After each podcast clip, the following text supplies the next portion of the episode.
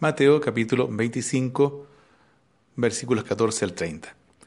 Queridos hermanos y hermanas, así como el día ayer estuvimos meditando en torno a la parábola de las diez vírgenes, las cinco prudentes y las cinco necias, hoy nuevamente el Señor en el Evangelio de Mateo nos propone una nueva parábola. Y esa es también una parábola bastante conocida, que es la famosa parábola de los talentos. Resumiendo, contemplamos esta parábola en Jesús apreciamos como un momento de cambio de estilo en su mensaje. El anuncio del reino ya no se limita tanto a señalar su proximidad, como a describir su contenido mediante narraciones. Esa es la hora de las parábolas. Un gran hombre decide emprender un largo viaje y confía todo el patrimonio a sus siervos. Pudo haberlo distribuido por partes iguales, pero no lo hizo así dio a cada uno según su capacidad, cinco, dos y un talento. Con aquel dinero pudo cada criado capitalizar el inicio de un buen negocio.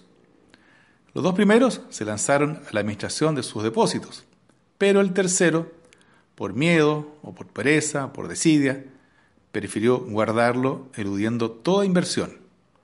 Se encerró en la comodidad de su propia pobreza. El Señor regresó y exigió la rendición de cuentas. Premió la valentía de los dos primeros, que duplicaron el depósito confiado. El trato con el criado prudente fue muy, muy distinto. En el fondo, todo esto nos lleva a pensar en lo peligroso que es también para nosotros el acostumbrarnos a una vida fácil, porque todos nosotros también hemos recibido muchos talentos, muchas cosas que el Señor nos regala. La gran pregunta es, ¿no es cierto?, si yo la estoy haciendo producir o no. Somos imagen viva, a veces, de aquí el tercer criado, a quien el amo reprochó con gran severidad. Sin malicia, por pura comodidad o miedo, corremos el peligro de esconder y reducir nuestra fe cristiana al entorno privado de familia y amigos íntimos. El Evangelio, hermanos, no puede quedar en una lectura y estéril contemplación. Hemos de administrar con valentía y riesgo nuestra vocación cristiana en el propio ambiente social y profesional, proclamando la figura de Cristo con las palabras y el testimonio.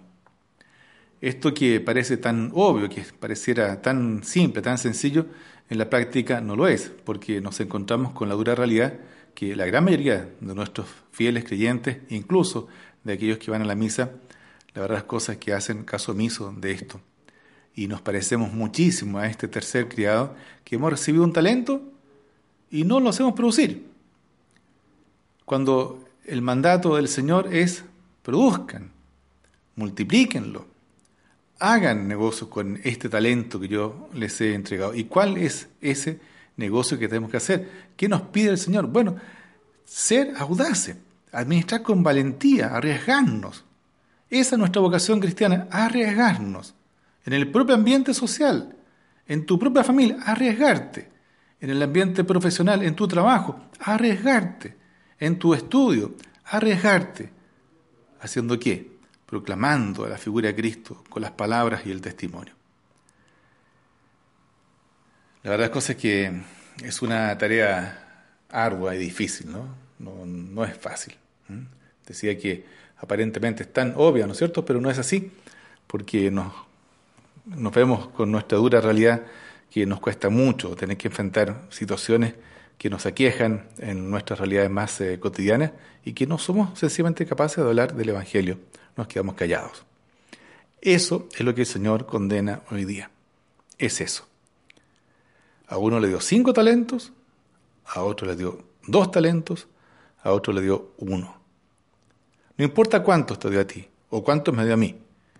La idea es que los hagas producir y que te arriesgues por Jesús, que te apasiones por el Evangelio, que no veas cómo la vida va pasando, que no veas cómo la historia va pasando y no te empieces a quejar de lo mal que estamos, de los problemas que tenemos en la sociedad, de los problemas que tenemos en la iglesia.